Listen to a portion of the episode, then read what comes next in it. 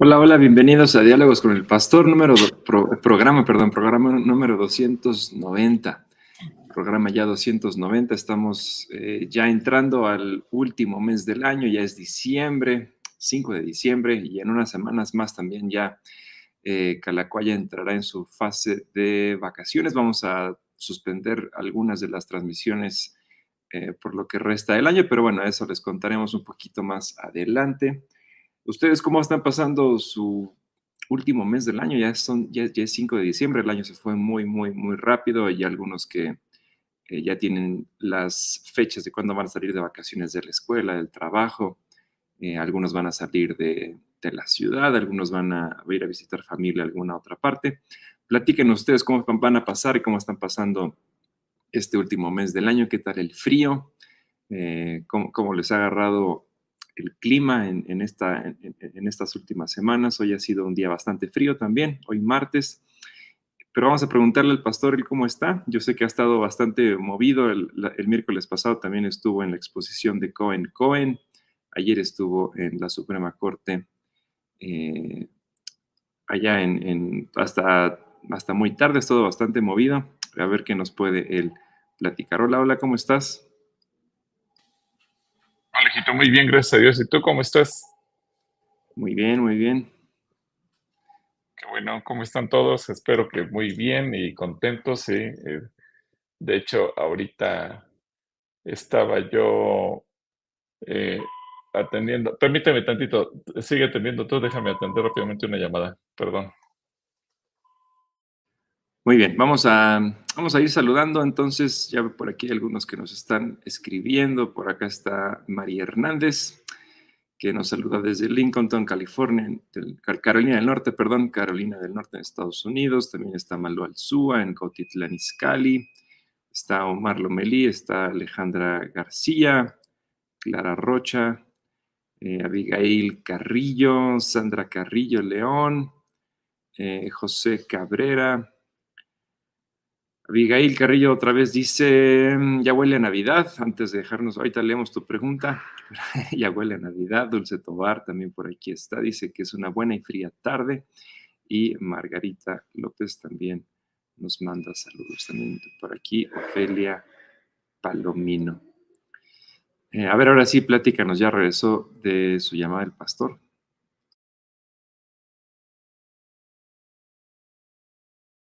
Tienes tu micrófono apagado.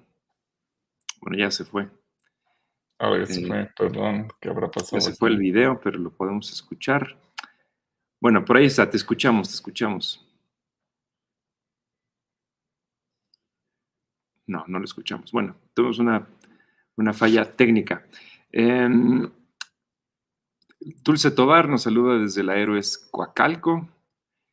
¿Quién más tenemos? Eh, por acá. Platíquenos cómo están, qué tal el frío, cómo, cómo, les cómo los, está tratando el frío estas, eh, estos, esta, esta, última semana que ya tenemos en, bueno, los últimos cinco días, no, no, es todavía una semana que tenemos ya en diciembre, pero ya se empieza a sentir el frío, aunque más para enero y febrero sabemos que se pone todavía más frío, pero platíquenos cómo, cómo están, cuáles son sus planes de, cómo son sus planes de diciembre, de fin de año, qué van a estar haciendo, algunos van a salir, algunos van a estar eh, por, aquí en, por aquí en México, algunos van a, van a descansar, algunos tenían planes de ir a Acapulco, pero también ya nos han platicado que están cambiando sus planes de ir a Acapulco a alguna otra playa de, México. Fernanda Lucero nos pregunta acerca de las vacunas.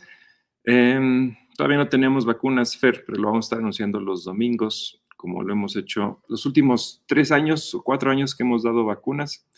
Dependemos mucho también del seguro social y de las vacunas que tengan disponibles, que nos den a nosotros y se aplican aquí para la comunidad de Calacuaya. Honoria García también por acá nos manda saludos. Emma Leticia Valencia Velarde también está mandando saludos. Margarita López dice, pido apoyo en oración por Jorge Alcalá Soto para que arregle un papel para la venta de una casa. Bueno, oramos por Jorge Margarita, muchas gracias por tu intención y nos sumamos a tu oración. ¿Quién más? A ver, platíquenme, platíquenme, déjenme, déjenme saber qué, qué, andan haciendo, cómo está, lo está tratando su martes ahorita a las 6 de la tarde, que aquí ya está completamente oscuro, eh, se, siente, se siente bastante frío. Incluso compramos un calentador eh, de gas para poder calentar la casa porque sí está muy, muy, muy frío. Denise nos dice oración por mi hermano para que no tenga, para que tenga ventas en su negocio. Oramos por tu hermano Denise y Querena o Quereña, como yo le digo, buena tarde, eh, buena fría tarde. Shalom, Pastor Gil y yo. Mi pregunta es la siguiente: ¿Cómo es correcto decir Dios te bendice o Dios te bendiga? A ver, esa es una muy buena pregunta. ¿Habrá forma correcta de decirlo? ¿Habrá una forma en la que tú lo digas que Dios no bendiga? ¿Qué ustedes dicen? ¿Que se puede decir Dios te bendice o Dios te bendiga? ¿Qué, piensan ustedes? Vamos a ponerlo a, votación o a, opinión. Vamos a hacer esta pregunta para que todos contestemos. ¿Qué, es, qué, ¿Qué piensan ustedes? ¿Qué es lo correcto decir? ¿Dios te bendice o Dios le bendice o Dios te bendiga? La conjugación de la palabra bendice. Corina nos dice, buena tarde, eh, aporo con oración por enfermedad, Dios con ustedes. Oramos por ti, Corina. Deyanira Cortés también por acá nos está saludando. ¿Ustedes qué piensan? ¿Se dice Dios te bendice o Dios te bendiga? Déjenos saber su opinión aquí en los comentarios que vamos a estarlos eh, leyendo. ¿Cuándo nació Jesucristo? Nos dice José Luis. Nos pregunta José Luis Telles. ¿Cuándo nació? Yara Anduiza nos dice, hola yo y Pastor Gil, mandamos saludos a Yara. Sandra nos dice, Dios te bendice. Eso es lo que dice Sandra Carrillo, que así se dice. Dios te bendice. Federico Mo dice, amigo, saludos cuando me invitas a rapear. Jeje, saludos. Pues ahora que puedas, porque no sé dónde vives, que dices que está muy lejos, entonces, pues cuando te dejes ver por acá. Lilia Sánchez, eh, Dios te bendiga o Dios te bendice. Dios te bendiga o Dios te bendice para mí las dos. Rojas Norma, buena tarde, bendiciones. Pastor Gilberto, ¿me puede compartir algo de su intervención allá en la Cámara de Diputados? Ahorita nos va a platicar de eso, nada más que regrese de su problema técnico. Malu nos dice, está muy fuerte el frío, yo guardaba, eh, yo guardaba recuperando el COVID, tomando medicamentos para tener defensas. Abrazos grandes para los dos y cuídense mucho. Dios les bendice, dice Corina ML, así se debe de decir. A ver, ya, ya regresó el pastor. A ver, ya solucionaste. regresamos, que quién sabe qué pasó que me sacó de la, de la cámara y bueno, aprovecho, eh, vi que escribió Fer Lucero, muchas felicidades, Fer, sé que cumples años, es que te mandamos un abrazo con mucho cariño. Y bueno, les iba a platicar de el, el evento con el señor Moisés Cohen, quien nos obsequió esta escultura, esta escultura que representa el inicio del alfabeto o el Adam, como ellos le llaman en el hebreo. Y bueno, eh, fue una, exposición muy interesante donde nos mostró a través de caligrafía diferentes palabras y formas de expresar. y esto es, lo vamos a tener en exhibición en el Museo de la Biblia. Eh, ya hablé con el hermano Luis Novoa, justamente dijo que estaban eh, inaugurando un par de vitrinas que trajeron, entonces para que toda la congregación la pueda ver y ustedes lo visiten allá en el Museo de la Biblia del Centro Cristiano Calacuaya. Eh, es una escultura que le agradecemos mucho, nos la elaboró personalmente para el Centro Cristiano Calacuaya y nos obsequió justamente un libro que se llama caligrafías. Eh, dice Cohen Cohen porque él, él, es su apellido, tanto paterno como materno. Entonces, eh, de hecho, tiene una dedicatoria para nosotros, noviembre del 22, eh, para la congregación, dice el pastor Gilberto Rocha, y a su, a su congregación con el agradecimiento y cariño. Cohen Cohen, noviembre del 22. Y aquí viene justamente una explicación de cada una de las obras, así como las acabamos de ver, eh, y cada una de sus esculturas, el significado que cada una de ellas tiene. Fue, fue una, también este libro lo vamos a poner ahí en exhibición para que todo el mundo lo pueda ver. Y nos obsequió otro libro donde aparecen también esculturas gigantes. Algunas de ellas las ha puesto en exhibición, por ejemplo, en Paseo de la Reforma, aquí en la Ciudad de México. Así que eh, también este libro va a estar a la disposición de todos que aquí en la en la librería, en el Museo de la Biblia, perdón, en la biblioteca. Entonces, vamos a ver diferentes obras de él. Fue un tiempo muy bonito, que además, eh, como había mucho tráfico y todo el mundo llegó tarde, bueno, nos, nos dio una cortesía de quesos y café, té, lo que cada quien quisiera tomar. Pasamos un bonito tiempo, fue una charla muy larga y así sin darnos cuenta, de repente nos dimos cuenta que de las 12 del día salimos de allá hasta las 4 de la tarde, pero fue un tiempo muy, muy bonito, una plática muy amena que pudimos tener con el señor Moisés Cohen, que le manda saludos a toda la congregación. Y bueno, pues nos dio muchos otros materiales que ya también estarán a disposición de ustedes. Así es que cumplimos con el mandato de enviarles los saludos y si gusta, yo y comenzamos con las preguntas, ahora sí, eh, para responder lo de la Cámara de Diputados. Señor, te damos gracias porque estás con nosotros. Tú permites que, a pesar de los problemas técnicos y demás cuestiones, podamos estar aquí reunidos platicando. Pedimos bendición por cada una de las personas que hasta ahora nos ha escrito y por aquellos que también desean que nos sumemos a sus intenciones de oración. Danos una buena noche y gracias por darnos la oportunidad de hacer este programa. En nombre de Jesús. Amén.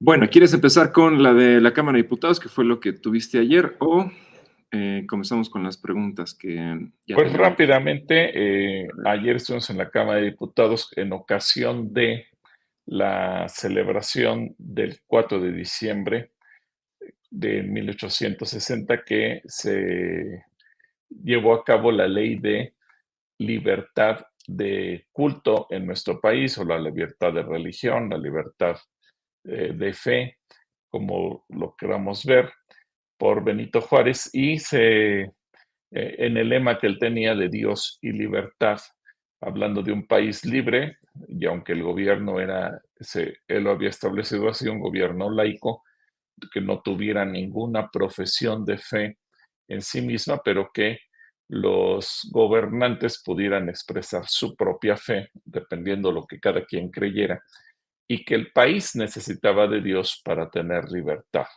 Entonces ayer se celebró eso, pero en ocasión de esa celebración se habló, por ejemplo, de algunas iniciativas que hoy en día eh, se han presentado ante la Cámara. Gracias a Dios, tres de ellas eh, se fueron congeladas o quitadas por el momento. Una de ellas era la de la objeción de conciencia, que tiene mucho que ver, obviamente, con la libertad de fe, porque la libertad de conciencia emana justamente del concepto que tenemos de Dios, porque de ahí provienen los valores, los principios con los cuales nos movemos.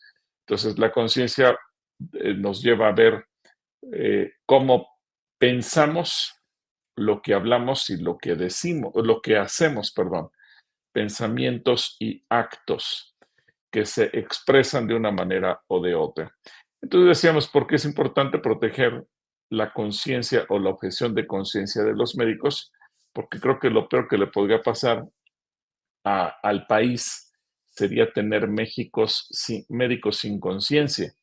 Es decir, eh, todo médico estudia con el propósito de salvar vidas y su juramento, también estudiamos dos juramentos, el juramento hipocrático y el juramento de fidelidad a la profesión. En ambos establece que un médico se compromete a no dar abortivo, de no asesinar y de no eh, ayudar a nadie a suicidarse, porque su objetivo es cuidar la vida. Así que bajo estos principios, la libertad de fe, el que un médico estudia y hace un juramento de salvar vidas y no asesinar, sería contradictorio que en la ley se le ordenara a un médico que asesinara con licencia o bien para un aborto que se pretende llevar hasta los nueve meses, es decir, un día antes de que el bebé nazca o el mismo día antes de que el bebé nazca, por horas una mujer podría tener la oportunidad de abortar y el médico obligado a asesinar ese bebé.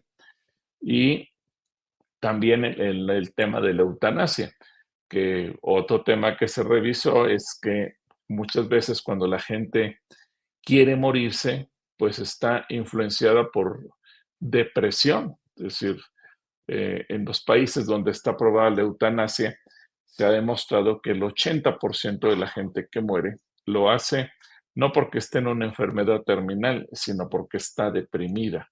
Y evidentemente, cuando uno está enfermo y le duele todo, a lo mejor dices, quisiera mejor morirme que estar así, pero eso es pasajero. Eh, y, es muy poca la gente que llega a morir eh, por, por, la situación misma de la enfermedad. Entonces, lo, lo, que se ve es que un médico pues va a hacer hasta lo imposible, pero se analizaron otros, otros eh, puntos, por ejemplo, ¿qué pasaría con la corrupción? Y, yo sé, yo, yo siempre aseguro o, o recomiendo a la gente comprar un seguro de gastos médicos, de vida, lo que sea, porque es parte de una prevención hacia cualquier cosa que los seres humanos estamos sujetos. Pero pensemos en el peor de los escenarios. ¿Qué pasaría si una, en algún momento la aseguradora se da cuenta que la cuenta en el hospital puede exceder varios millones de pesos y le sale más barato a lo mejor ofrecerle al médico una cantidad, un soborno, y que le aplicara la eutanasia a una persona y se ahorra una, mucho dinero.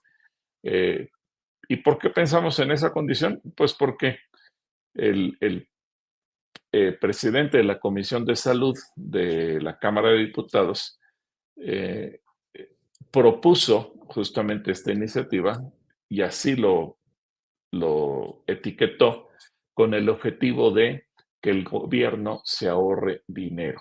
Así que si vale más el dinero que la vida del ser humano, estaríamos en el peor de los escenarios como país, porque entonces la vida de cualquiera podría tener un precio, eh, un precio que puede ser, vales más muerto que vivo, así que si me conviene que te mueras, pues puedo inventar cualquier cosa, cualquier enfermedad. Al fin y al cabo, el, el gobierno ya tiene todos nuestros datos eh, biométricos y con eso puede crear cualquier expediente de cualquiera de nosotros y decir que nosotros queríamos morirnos. Así es que eh, es un escenario, una, un escenario perverso y cruel por donde uno lo vea de esta iniciativa. Y por eso es que nos, nos opusimos a ello. Eh, así que, bueno, esta es la situación. Eh, agradecemos a la diputada eh, Anabey García Velasco, que fue la que nos abrió las puertas para que se pueda llevar a cabo este evento. Y bueno, fue, creo que fue muy bueno. La, iniciativa del aborto también fue eh, pospuesta, fue bajada de la agenda legislativa.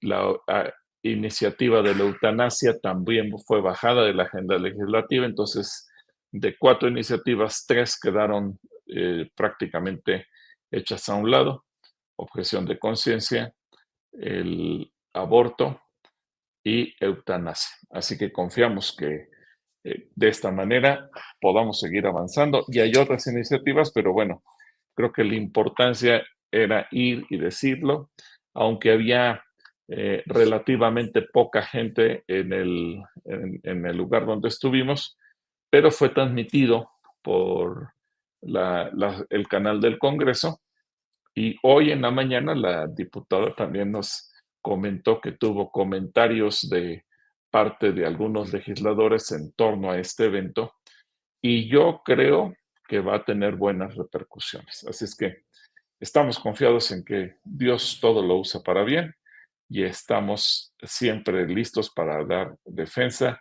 por la vida y por la familia. Así que esta fue, esta fue la participación del día de ayer por la tarde. Muy bien, pues gracias por platicarnos todo eso. Y pues ahora sí vámonos con las preguntas que tenemos pendientes, que ya tenemos bastantes que se nos están acumulando. Y vamos, empezamos muy bíblicos. Por aquí, Abigail Carrillo nos dice, Pastor, una pregunta. ¿Por qué Jacob no castigó a Rubén cuando la Biblia dice que éste subió a su lecho? Génesis 49, del 4 al 3.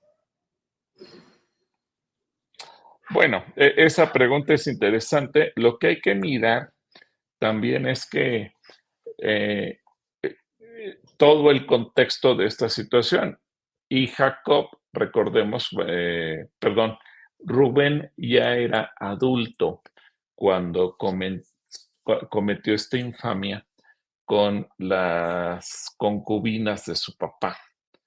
Así que eh, no era un niño, evidentemente, no era un adolescente al que se le pudiera eh, aplicar algún tipo de principio de, castigo, pero eh, finalmente fue un acto reprobable, pero finalmente siendo un adulto, pues no, no tenía quizás Jacob ya ni los ánimos ni las fuerzas tal vez para haber castigado a un hombre que posiblemente en ese momento era más fuerte que él.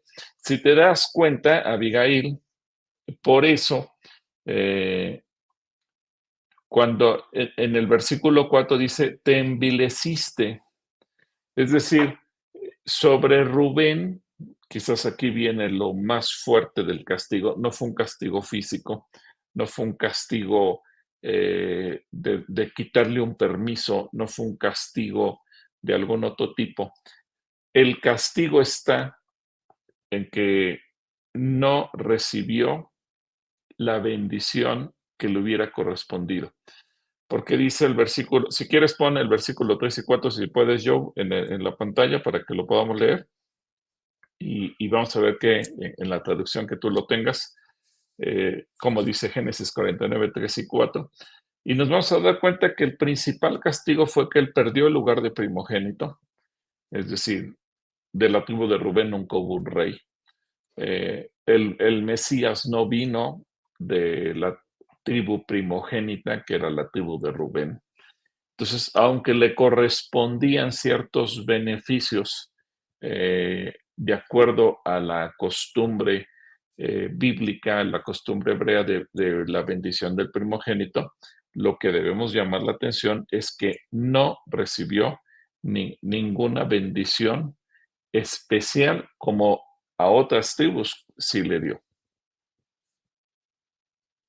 Adelante, yo. Bien, aquí lo tenemos, dice Rubén, tú eres mi hijo mayor, eres el primer hijo, la primera prueba de mi fuerza, tienes el primer lugar de honor y el primer lugar en poder pero me ofendiste gravemente, pues te acostaste con una de mis mujeres y por eso ya no serás el primero, pues eres como el mar, que no se puede controlar.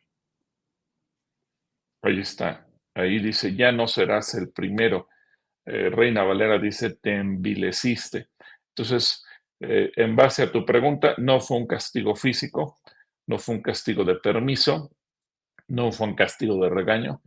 Creo que el castigo fue mucho peor o más grave al perder el lugar de honor, de dignidad y de primogenitura que le correspondía. Espero que eso responda a tu pregunta, mi querida Abigail. Dios te bendiga. Muy bien, entonces ahora vámonos con, con la siguiente pregunta.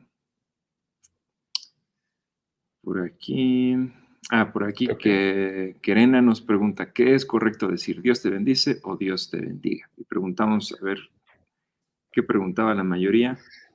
¿Qué, qué opina la gente? Bueno, es que ambas cosas son correctas. El, eh, en Ruth, me parece que es en Ruth, eh, aparece justamente el Dios te bendiga. A ver cómo lo dice Génesis 4.4, eh, perdón, Ruth 4.4, me quedé con Génesis, perdón, Ruth 4.4, aprovechando que tienes ahí tu Biblia abierta en la pantalla, Ruth 44. Ruth 44 nos dice, yo quería que tú supieras esto y que además, y además pedir, pedirte que lo compres, porque tienes el derecho de decidir primero, delante de estos que testigos. Dime si quieres comprarlo o no, pues aparte de nosotros dos, no hay otro familiar que pueda comprarlo. Es allí del otro familiar respondió. Ay, perdóname, perdóname, perdóname. Es Ruth 2.4, perdón, perdón. Ruth 2.4, perdón. Este es, de, este, este es más bien para cuando se van de shopping, ¿no? Nos dice, ocurrió que ese día vos salió de Belén para vigilar el trabajo en sus campos. Cuando llegó al campo, saludó a sus trabajadores, que Dios los cuide a todos. Y ellos respondieron, que Dios te siga bendiciendo. ahí tienes otra forma. Ahora, eh, número 624.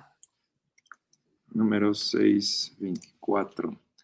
Nos dice que Dios te bendiga y siempre te cuide. Gracias. Entonces, yo creo que, tenemos las dos posibilidades, eh, porque el Dios te bendiga es un deseo. yo deseo que Dios te bendiga. Y el, Dios te bendice es una declaración eh, de fe en el tiempo presente, cuando Dios en este momento te está bendiciendo y declararlo, o bien declararlo con fe para que las cosas se den de esa manera. Así es que ambas formas son absolutamente posibles. Muy bien, pues saludos a, saludos a Querena. A Quereña. Vane, González nos dice, me, me, apoyarían en oración por Edgar, mi hijo, que está en, exámenes de la uni esta semana para que Dios te recuerde sus conocimientos. Oramos por Edgar y todos los que están ahorita en exámenes finales. Oye, también sabes que eh, eh, veo que Denise pide por su hermano que nos diga el nombre de su hermano para orar por él. Y aprovechando de exámenes, felicitamos al joven Aldo que hoy recibió su título como sí, su toma de licenciado en ciencias, ah, ciencias políticas. Un saludo al joven, al joven Aldo. Felipe Domínguez nos dice, Dios bendiga, en 1 Corintios 9:20, Pablo dice que se ha hecho judío a los judíos para ganarlos, a los que están sujetos a la ley, y aclara que él no está bajo la ley, entonces vivimos bajo la gracia. Uy, de este tema hemos hablado un montón, tenemos una serie que se llama La gracia de la ley, y ahí eh, exploramos muy profundamente eh, todo este tema, Felipe. Pero a ver, ¿qué le puedes decir a Felipe? Solo muy resumido para que se anime y vea los Además de que veas las enseñanzas que fueron como seis o siete de la gracia de la ley. Obviamente vivimos bajo la gracia ¿por qué? porque todos nosotros somos culpables de la ley. Es decir, ninguno hemos obedecido la ley, aunque quisiéramos cumplirla, no podríamos. Por una causa o por otra, te aseguro que todos estaríamos en el infierno, que es justamente lo que señala el, el apóstol Pablo, como somos insuficientes, incapaces de cumplir con la ley, pues entonces Jesús tiene que venir y cumplir la ley por todos nosotros. Y es Jesús el que por su perdón, por su muerte, por su sangre, nos da el perdón y salvación. A eso se le llama gracia.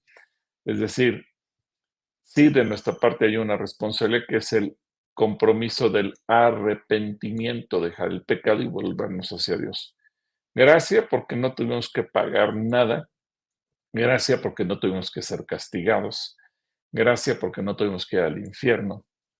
Y esto eh, echaría por tierra entonces la, una, una, teoría de la teología católica que habla de la, el, el purgatorio, donde como el ser humano no entiende que así nomás porque sí, como dice la Biblia, me arrepiento, pido perdón y voy a dar al cielo. Entonces el ser humano dice, no, eso no es posible. Yo creo que por lo menos unos añitos si te tienes que ir a algún lugar de que te estés quemando para que pagues un poco de tus castigos. Y entonces en base a eso surge esa teología. Pero si tú la buscas en la Biblia, en ningún lado aparece.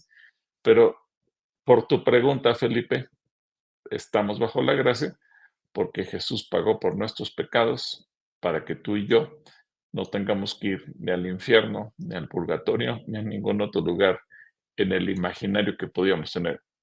El, infierno es bíblico, existe, el purgatorio no es bíblico, el ser humano lo creó para tratar de explicar que de alguna manera hay que pagar, pero la gracia de de la que nos enseña la Biblia es Cristo Jesús pagó por mí y yo por fe, no por ninguna obra buena que haya hecho, estaré con él. Así que espero que esto te, te lo aclare y puedes ver todas las enseñanzas de la gracia de la ley que se encuentran en YouTube. Que Dios te bendiga, Felipe. Saludos a Felipe. Por acá, por acá Yahan, perdón, Amistad de Restauración, dice, el aguijón del pueblo duró en su cuerpo hasta su muerte. Ah, perdón, de Pablo, el aguijón de Pablo. El aguijón de Pablo. Bueno, pues aparentemente sí, mi querido Yahan, porque él tenía una enfermedad a la que la, mayor parte de los historiadores, teólogos eh, y comentaristas bíblicos coinciden que era un problema de la vista.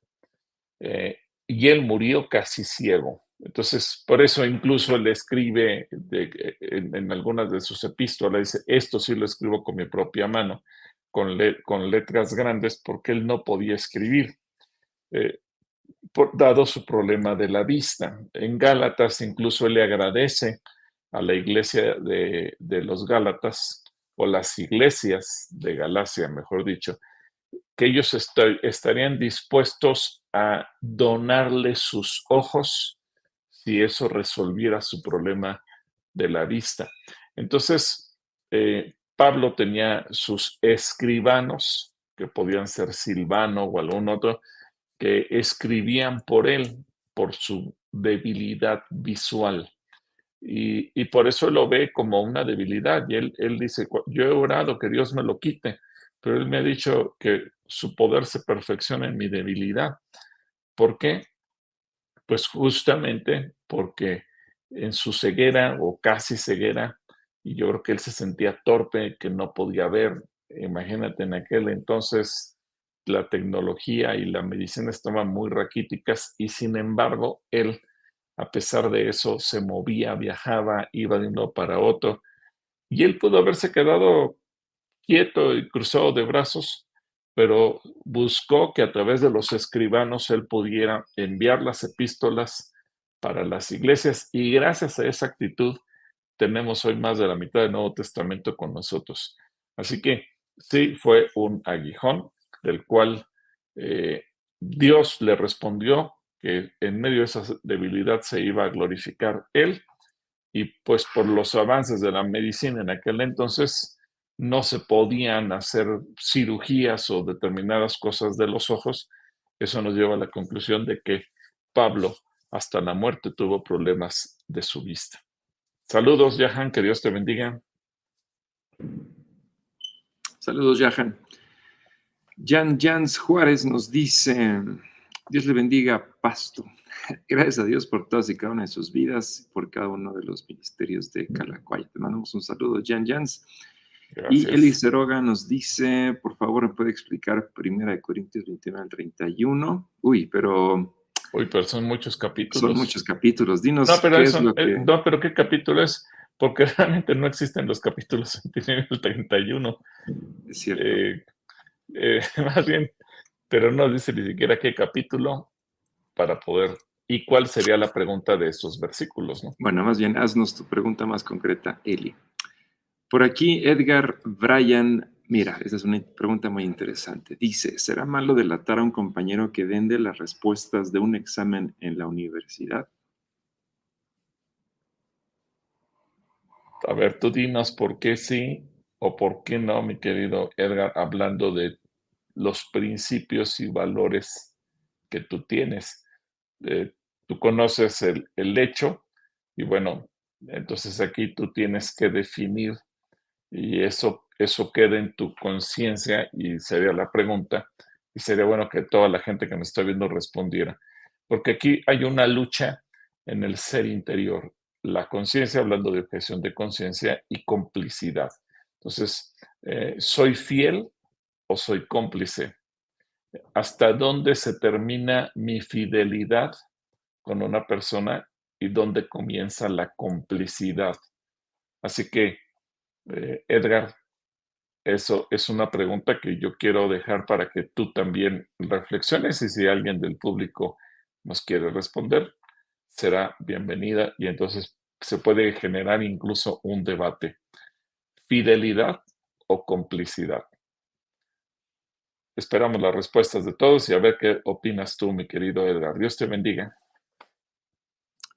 Saludos a Edgar y ahorita a ver qué, qué opina eh, la mayoría. Susan nos dice, Shalom, bendiciones. Mi pregunta es, ¿por qué Jesús dice en Mateo 23.3 que hagan lo que ellos dicen, pero en Mateo 16.12 les dice que guarden de su doctrina?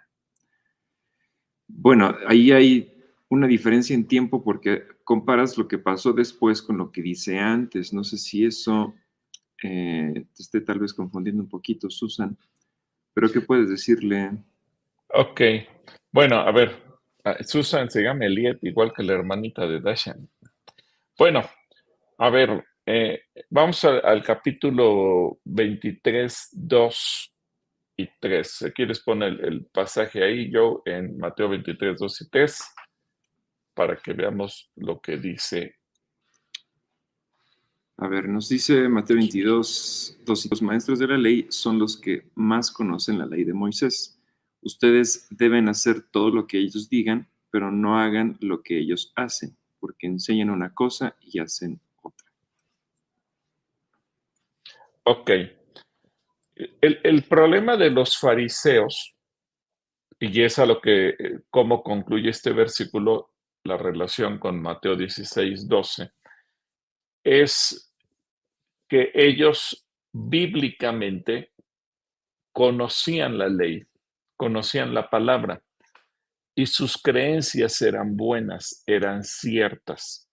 Por ejemplo, ellos creían en la resurrección de los muertos, en el juicio eterno, eh, en la sanidad divina, en, que hay que echar fuera demonios cuando están una persona estatada, etcétera, etcétera. Es decir, ellos predicaban lo que dice Moisés, lo que dice el Antiguo Testamento. Eh, es más, Jesús, eh, cuando está rodeado en, Lucas capítulo 2, en el templo, él está rodeado de fariseos.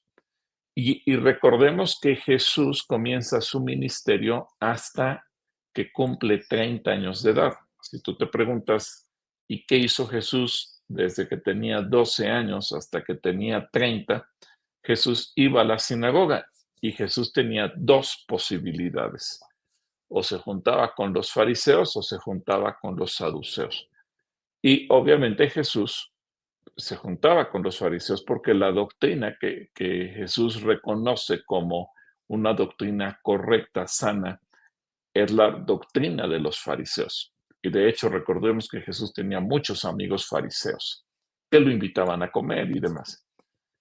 Pero ¿de qué, Jesús, ¿de qué acusa entonces Jesús a los fariseos? De su hipocresía. Porque ahí dice, hagan lo que dicen, pero no hagan lo que hacen. Y, cuando les dice a sus discípulos que se cuiden de la doctrina de los fariseos, ellos entienden que se refiere a la hipocresía. Entonces, la hipocresía es, ok, yo te digo que hagas esto, pero no, yo no lo hago. Yo te digo que hay que ir a pedir perdón, pero yo no lo pido. Yo te digo que hay que tener cuidado con tales cosas, pero yo no las, yo no lo tengo. Yo te digo que tienes que comportarte de esta manera, pero yo me comporto de otra. Por eso Jesús los acusa en el capítulo 23 que estamos leyendo, eh, que eh, ellos son como sepulcros blanqueados, hermosos por fuera, es decir, la ley que ellos predicaban los hacía ver hermosos, pero con muerte por dentro. ¿Por qué? Porque en su vivencia diaria ellos para nada ponían en práctica la palabra. Así que eh, es un contraste lo que se dice y lo que se hace. No había congruencia en ellos. y, muchas veces lo que nos puede pasar a los cristianos cuando eh, en cierta forma somos eh, legalistas en el uso de la palabra, pero nuestra vida tal vez esté muy distante de lo que dice la palabra. Por eso es que tenemos que tener tanto cuidado con nuestra forma de vivir para que seamos congruentes entre lo que creemos doctrinalmente lo que creemos que dice la palabra de Dios, lo que le decimos a otros, les enseñamos o les predicamos y la forma en que vivimos. Jesús los acusa de eso. Un ejemplo muy claro, eh, cuando le llevan a la mujer adúltera, pues ellos estaban listos con la piedra. Ahorita mismo aquí la matamos a pedradas. Pero cuando Jesús les dijo, el que esté libre de pecado, y pues entonces, por alguna razón, todos se fueron alejando uno tras otro. ¿Por qué? Pues porque era muy bueno, eran muy buenos para constituirse jueces, pero qué difícil que ellos pudieran ver hacia sí mismos la cantidad de pecados que tenían. Así que no es una contradicción. Su doctrina, si hablamos de la teoría, lo que creen, su base bíblica es correcta. Lo que ellos viven en lo personal es incorrecto. Espero que eso te lo aclare, Susan, que Dios te bendiga. Saludos a Susan. Por acá Ryan nos pregunta, ¿cómo puedo empezar a ayunar? Muy buena pregunta de Ryan Peridot. Bueno, mira, eh, como todo, hay, es una disciplina, el ayuno es una disciplina que tú tienes que ir haciendo poco a poco. Y hablando en particular de los alimentos, yo sé que ahora dice, hay gente que ayuna de otras cosas, pero yo creo que el ayuno es sustituir un alimento por oración. Entonces, yo te voy a, sugerir, por ejemplo, que previo a tu ayuno tú empiezas a comer un poco menos para que tu estómago también empiece a generar menos jugos gástricos. Y cuando ayunes, por ejemplo, tú puedes decir, el próximo viernes en la noche no voy a cenar, pero solamente ayunas de ese alimento, pero toma agua, toma líquidos. Eh, de tal manera, no tomes café para que no te irrite el estómago. A lo mejor puedes tomar leche, pero no tomes alimentos sólidos. Y si tú dices, yo regularmente tomo mi cena en 20 minutos, esos 20 minutos dedícalos a orar. Si tú dices, prefiero orar de desayuno, está bien. Cenas poco la noche anterior y al otro día, si tú dices, me tardo media hora en desayunar, bueno, esa media hora dedícala a la oración. No tomes sólidos solamente toma líquidos y otra vez no tomes café, a lo mejor tomas agua o tomas leche, para que tu estómago tampoco sufra por esa causa. Y así tú poco a, poco a poco vas a ir haciendo el hábito, la disciplina, hasta que un día puedas ayunar y no tomar ni sólidos ni líquidos y que no solamente hagas un alimento, sino después lo puedas hacer dos y después lo puedas hacer tres veces al día y entonces tengas un ayuno completo de 24 horas. Pero este es un proceso que te va a llevar varias semanas o varios meses. No lo hagas de golpe, porque creo que este es el principal error que se comete cuando se quiere iniciar en el hábito del ayuno, que es una excelente disciplina, pero que muchas veces la gente dice, es que yo no puedo ayunar porque, ayunar porque me mareo.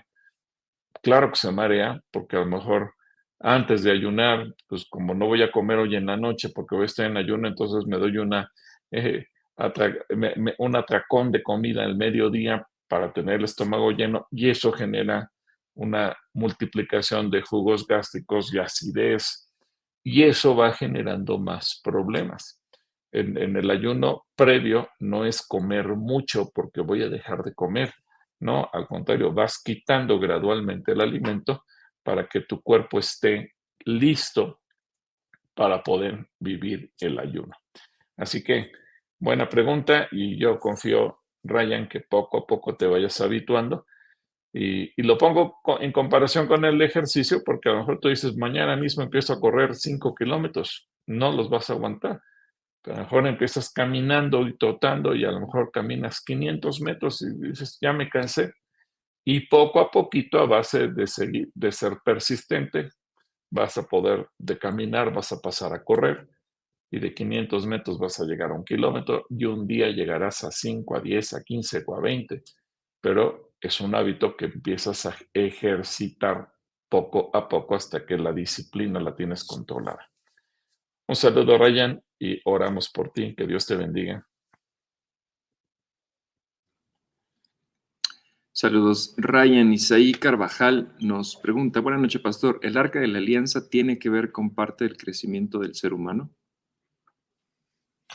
El arca de la alianza, mi querido Isaí, más que nada tiene que ver con la humanidad de Cristo. Eh, no es tanto el crecimiento del ser humano. Y es muy interesante porque el arca de la alianza, igual que muchos elementos del tabernáculo, tienen la figura de que está hecho de madera y la madera representa la humanidad de Jesús. Cubierta de oro, el oro representa la divinidad de Jesús.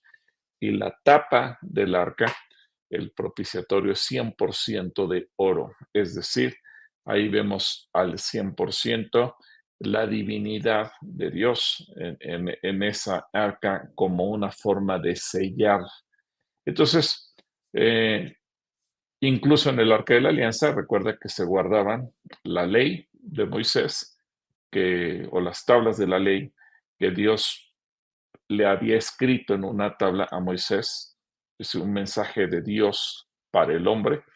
Eh, en segundo lugar estaba la vara de Moisés, eh, mostrando que la humanidad nuestra, cuando se la entregamos a Jesús, o nuestros recursos humanos, cuando se los entregamos a Jesús, Él él puede hacer con eso cosas sobrenaturales. Es la participación del hombre para con Dios. Y en tercer lugar, estaba una muestra del, eh, del maná, eh, que finalmente es una muestra de que Dios bendice y del cielo puede hacer eh, descender el alimento y el pan. Así que son diferentes eh, elementos, pero todo ello nos conlleva a la unión entre Jesús eh, como hombre y Jesús como Dios en favor de nosotros. Un saludo, Brian, que Dios te bendiga. Digo Isaí, perdóname, yo estoy cambiando el nombre.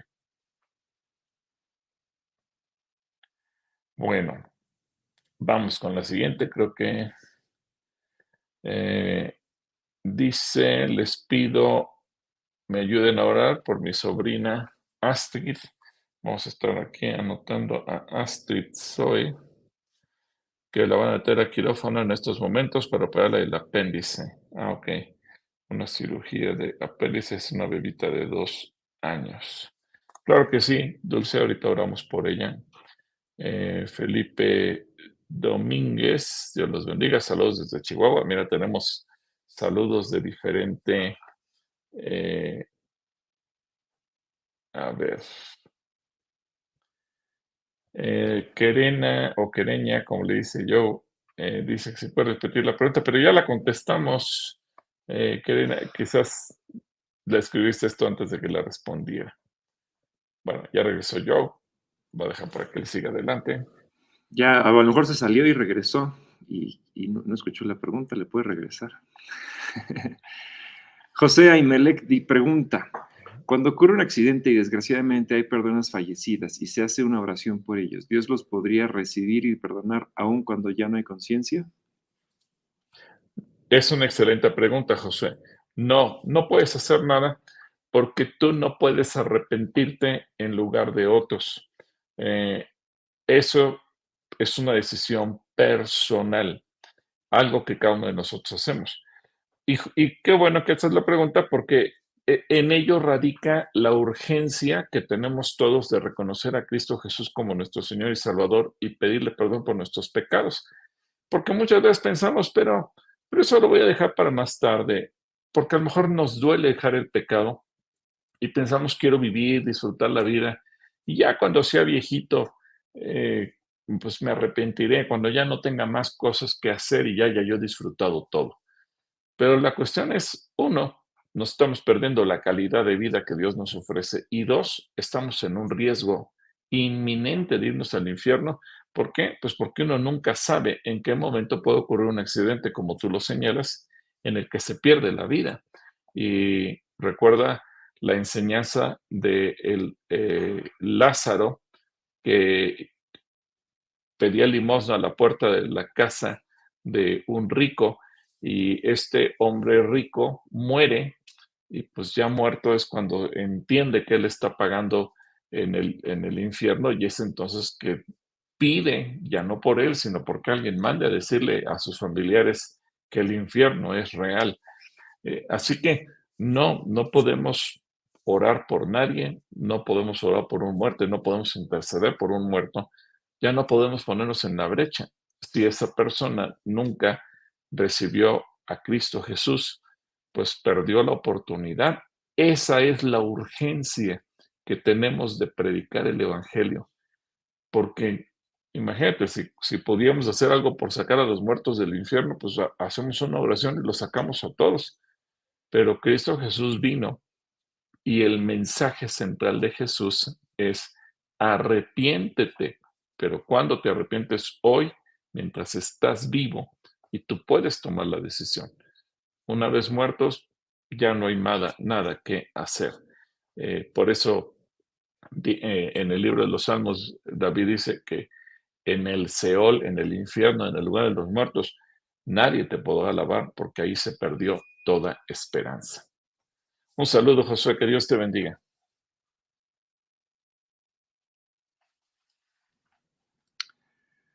Por acá Federico nos dice por qué, ah, a diferencia de otros humanos, Enoch fue llevado de tal manera que desapareció. Génesis 5.21, o tuvo muerte o simplemente fue raptado. Muy buena pregunta de Federico, porque finalmente, eh, aunque la Biblia no nos da muchos detalles de Enoch, simplemente dice que caminó con Dios. Ahora, el caminar con Dios puede referirse a dos sentidos eh, y obviamente lo concreta el versículo 24 que dice que desapareció, es decir, fue raptado, la palabra correcta que tú has utilizado, fue raptado. El caminar con Dios quiere decir, eh, por un lado, y ahí es el doble énfasis que hace la escritura, él vivió de una manera tan íntegra, tan santa, tan perfecta, que le mereció el no ser juzgado como todos los seres humanos tras su muerte y que Dios decidiera si tenía derecho o no a la salvación, sino que caminó con Dios de tal manera y en tal santidad desde que nació, tuvo su esposa, tuvo sus hijos y eso le mereció que fuera, que caminara con Dios como Elías, que son los personajes de los que la Biblia nos refiere, que no murieron, sino que fueron llevados por Dios. Y has utilizado una buena palabra. Así como se piensa en, el, en que la iglesia será llevada y, mucha gente, puede ser que a, esta generación nos toque verlo o puede ser que en unos años a la siguiente generación le toque, como dice eh, el Nuevo Testamento, que en un abrir y cerrar de ojos los que estén vivos estén eh, esperando al Señor en las nubes. Bueno, lo mismo sucedió con él como sucedió con Elías. Pero no nos da más detalles de su vida, eh, salvo que después eh, me parece que es Judas el que menciona que hubo escritos de Enoch, pero no nos dice o, no hay evidencias arqueológicas de dónde están esos escritos. Entonces, eh, simplemente nos deja ver la importancia de la santidad, mi querido Federico. Que Dios te bendiga. Abigail nos da las gracias. Dulce Tobar dice que se dice de las dos. Dios te bendigo, Dios te le bendice. Ah, Abigail dice que también lo correcto, ella piensa que es decir Dios te bendiga. Ah, Víctor Manuel pide oración por la mamá de sus hijos, Adriana. Oramos por la, mamá de los hijos de Víctor. Eh, también Janeta Inclán por su familia Espinosa Carrera para que se puedan solucionar sus problemas. Teresita Espinosa manda saludos desde California.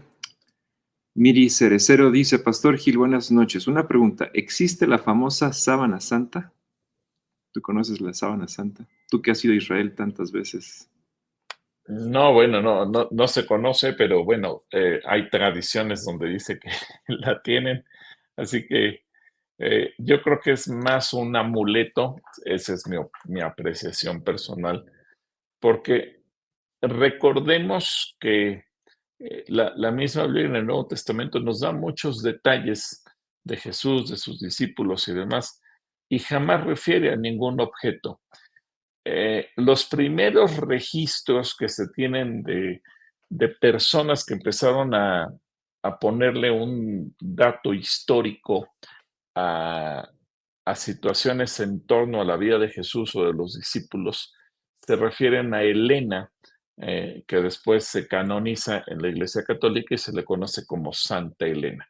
Bueno, ¿quién era Elena? Era la mamá de, Constantino, uno de los emperadores romanos, César romano.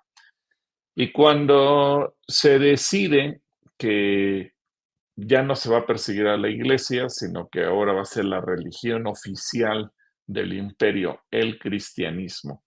Eh, eh, Elena recibe la eh, comisión por parte de su hijo de viajar a Tierra Santa, de viajar a Israel y, ver qué hay en torno a Jesús. Entonces Elena llega y, viaja, estamos hablando del año 330 después de Jesús.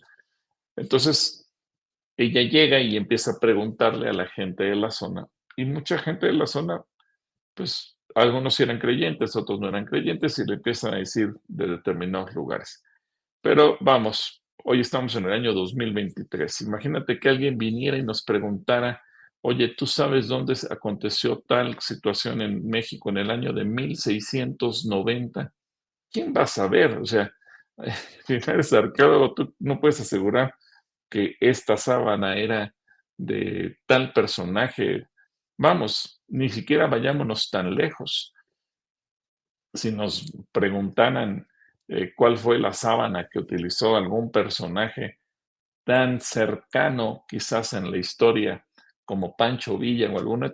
Han pasado tantos años que no se sabe, al menos que vayas al museo y encuentres la casa reconstruida con muebles que fueron eh, aportándose poco a poco para construir el museo, pero en realidad son situaciones ficticias y la sábana existió sí en el momento de la muerte y, cuando lo, lo, sepultan, pero fuera de eso no vuelve a mencionarse. Así es que yo creo que más bien es una situación que se fue dando al paso del tiempo.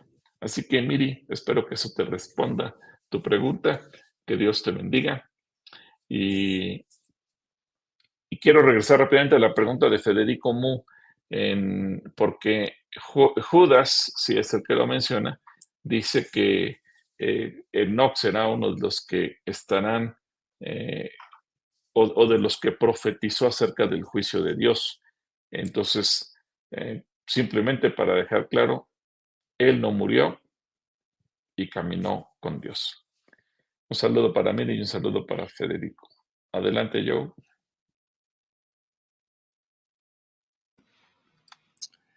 Ian, vámonos con, ya estamos sobre tiempo.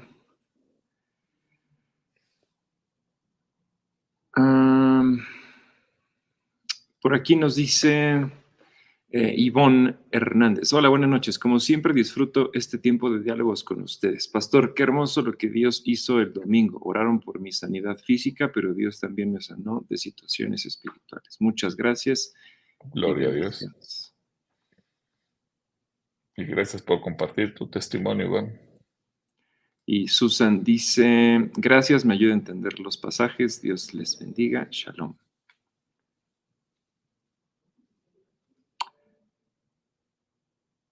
Ok. tenemos saludos por aquí. José Luis Telles pregunta, ¿está bien celebrar el 24 de diciembre el nacimiento, el nacimiento de Jesús? Por acá Teresita nos pregunta, Pastor, ¿se puede hacer ayuno de no comprarse nada? También eso es un ayuno, lo escuché de alguien, ¿se puede? Y Alex Ortega pregunta, saluda desde Mérida y también los yayos están por ahí saludando. Bueno, estas son las últimas dos preguntas que puedes decirle a José Luis Telles y a Teresita Espinosa. Que ella que tiene cumpleaños de Alex Rose, en estos días. Tienen Rose ahí cerquita y los malls, los outlets. más yo creo que esa es una disciplina. Eh, ayuno podrías interpretar como cualquier cosa de la que te abstienes, viéndolo desde ese punto de vista eh, literal abstenerse de algo, está bien, puedes tomarlo como un ayuno, pero no es una práctica espiritual. Es bueno, sí, porque a lo mejor tú dices, tengo un problema de adicción a las compras, tengo un problema de que me siento deprimida y cuando estoy deprimida me voy a las compras, tengo un problema de que soy una compradora compulsiva, etcétera. Bueno, ahí hay que tratar esa parte del carácter, esa parte de la personalidad.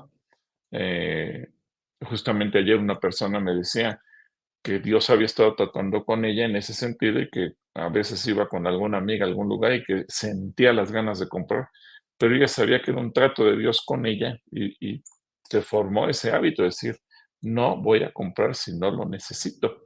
Eh, pero eso es un trato personal. Pero hablando del ayuno espiritual estrictamente, a lo que se refiere la Biblia, repito, no es abstenerse del alimento por abstenerse. Por ejemplo, eh, lo que hoy está de moda, el ayuno intermitente, gente que come una vez al día y no quiere volver a comer porque está bajando de peso. A lo mejor eso es una disciplina que pueden aplicar eh, de acuerdo si están guiados por un médico para determinados temas de salud. Está bien, cada quien va a hacer lo que quiera. Pero el ayuno, para que cumpla el propósito de ser ayuno, lo que nos enseña la Biblia es que la abstinencia del alimento va acompañada de oración, de comunión con Dios. La abstinencia del alimento per se no, no es ayuno, es dieta, es abstención o como le quieras llamar, pero ayuno es siempre y cuando esté acompañada de vida espiritual. Ahora, la pregunta de José Luis, ¿es bueno celebrar el nacimiento de Jesús el 24 de diciembre? Mire, esa es una decisión personal. Eh, conocemos que la Biblia nos da las pistas para entender que el nacimiento de Jesús se da entre octubre y noviembre. No nos dice una fecha exacta, pero nos da las pistas por lo que dice Lucas. Sin embargo, nosotros entendemos que también hay una cultura eh, en México y en el mundo cristiano, incluyendo la iglesia cristiana evangélica, independientemente de la denominación, el corte, el estilo de iglesia. Y el hecho de conocer eh, las fechas o de saber la historia de la Navidad, creo que a veces el problema es que quienes la llegamos a conocer cometemos el error de satanizar o de condenar a los que no la conocen y sí la celebran, o que aún conociéndola deciden celebrarla. Por algo, el Señor Jesús dijo que los hijos del mundo son más astutos que los hijos de luz. Entonces, a veces nos falta la astucia. Si la gente lo celebra, pues eh, seamos astutos y aprovechemos esos días en que la gente está dócil, sensible, se desea buenas eh, buenas cosas. Dicen muchos es que el tiempo de Navidad es un tiempo de meditación. Aprovechemos eso para presentar a Jesús. Conocer que no nació en esa fecha, ok, nos hace entender la parte de la historia. ¿Cómo usamos el conocimiento de ello para predicar el Evangelio? Bueno, eso habla de nuestra sagacidad para predicar el Evangelio o de nuestra torpeza para que a veces en el nombre de la verdad, pues terminemos peleados con toda la gente por los que no celebran y, no están de acuerdo con nosotros. Creo que es un tema que, si bien es importante por lo que, porque aprendemos, también es un tema que hay que tomar eh, con cuidado para no dividir. Y yo sé que algunos radicales puedan decir, bueno, pero eso está mal y qué sé yo. Pero ese es el punto. Y, Jesús, por eso, muchas veces atacó al mundo fariseo, lo condenó, lo habló duro de ellos. Y repito, porque ellos sabían la verdad. El problema es cómo usaban esa verdad. Y a veces usaban la verdad para condenar a la gente. Y creo que nosotros, eh, yo he tratado mucho este tema con los servidores los domingos en la mañana que tenemos nuestra reunión. Es muy fácil volverse fariseo, porque conocemos la Biblia, conocemos la verdad, pero qué fácil es irnos del otro lado y terminar condenando a la gente por nuestro juicio o por lo que nosotros hacemos. Así es que eh, esto eh, creo que es, es un acto que si lo celebras no vas a perder la salvación. Si no lo celebras, está bien, es parte de tu conciencia, como también el apóstol Pablo lo señala. Que lo, que hagamos, lo hagamos por conciencia y lo hagamos por, porque estamos convencidos de lo que estamos haciendo delante de Dios, pero que bajo ninguna circunstancia caigamos en la trampa de terminar peleados con nadie. Así que, José Luis, te mando un abrazo, que Dios te bendiga. Shalom. Y bueno, vamos a orar también por Omar Lomelí, que es el cumple del 40, cumple 45 años, ¿verdad? Cumple ya 45. Bueno, pues ya estamos eh, sobre tiempo y todavía hay bastantes preguntas, pero bueno, ya vamos a, vamos a, dejarlo hasta aquí. Gracias por conectarse a todos. Recuerden que el sábado 16 tenemos el evento frío caliente para todos los niños frío o caliente. Y también tenemos este sábado 9, tenemos una para los jóvenes con propósito mayores de 25. Tenemos también una fogata, van a estar por ahí teniendo su cena y ya es este sábado. Y para adolescentes y jóvenes tenemos nuestra fiesta de pijamas feas, entonces también pueden inscribirse a cualquiera de esos tres eventos y bueno, pasar eh, las últimas reuniones de, del año con nosotros. ¿Tú quieres eh, incluir algo más antes de orar? Sí, bueno, esta es nuestra última transmisión del año. Nos veremos hasta el 9 de enero.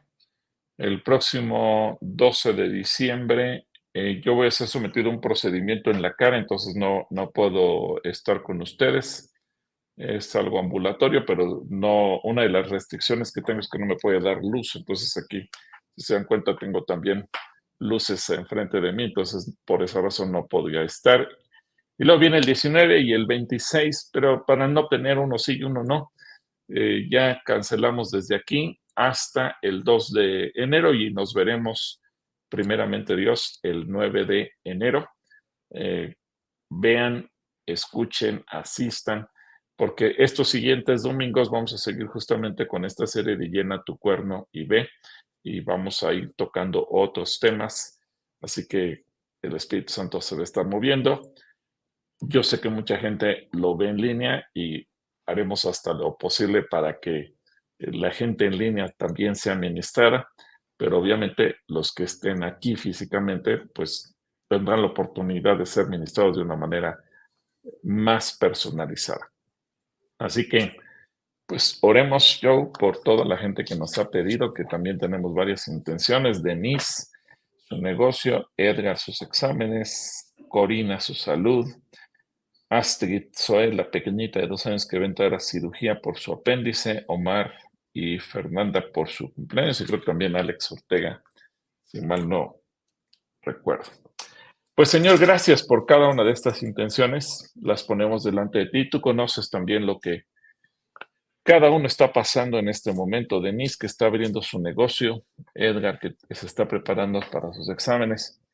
Y oramos en particular por la salud de Corina y por esta bebita de dos años que entra a cirugía. Es muy pequeñita, Señor, y rogamos que tú la guardes, que la guías a los médicos y que ella le puedan retirar su apéndice y ella no tenga ningún tipo de sufrimiento ni de complicación. La bendecimos, Señor, y y gracias por quienes han cumplido años en estos días. Los bendecimos a todos ellos y te damos gracias por estar con nosotros eh, de una manera tan especial. En el nombre de Cristo Jesús. Amén. Amén. Pues gracias por estar con nosotros durante todo este año. Eh, acabamos con 290 este, este año. Nos vemos el 9 de enero. Pero seguimos también con nuestras reuniones ininterrumpidas los domingos a las 10.30 de la mañana. Que Dios les bendiga, que tengan un buen fin de año y nos vemos, nos vemos pronto.